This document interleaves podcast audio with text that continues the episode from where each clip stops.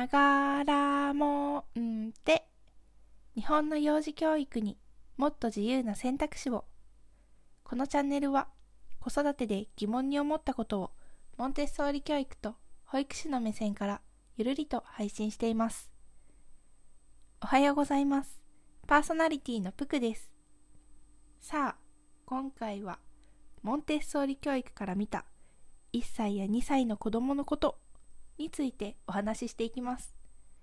モンテッソーリ教育に限らず、0から2歳児のことを乳幼児期と呼ぶのですが、皆さんどのようなイメージでしょうか ?1 歳だとハイハイやつかまり立ちをしていたり、2歳だと1人で歩いたり、あとは1歳だとあー、うなどの難語と呼ばれる音を言ってコミュニケーションを取ろうとしたり。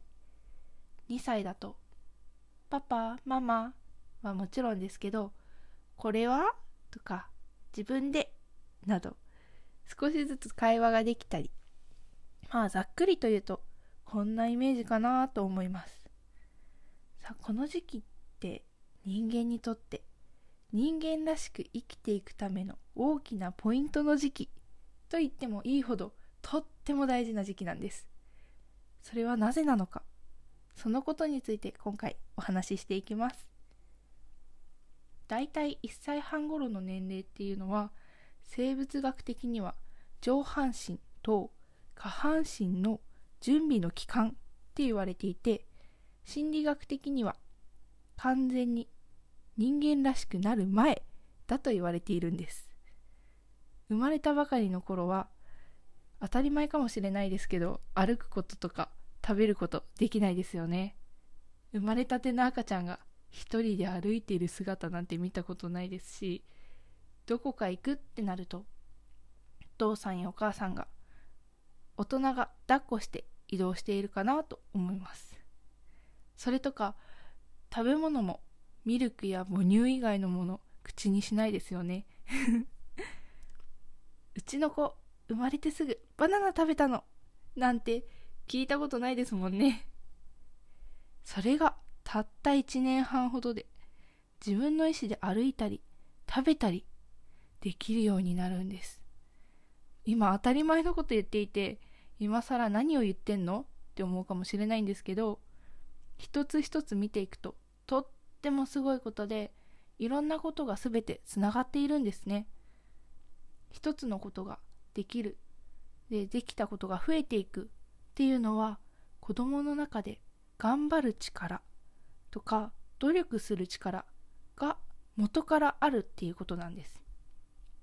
どうしても子育てする中で慌ただしくて忙しくてすごく大変な毎日だと見落としてしまう部分なんです。子供のこの頑張ってる姿を大人は支えてあげる必要があると思うんです。さあどうやって支えるんでしょうね。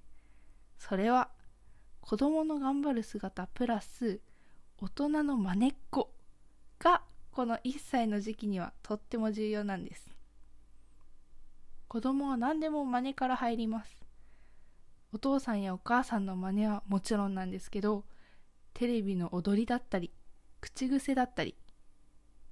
そんなこといつ覚えたの？と思うくらい子供は何でも素直に体に入って真似をしていきます。見えるものすべてが初めての子供は何でも真似から入るんですね。そうなると考えるのはお父さんお母さんが気をつけなきゃ。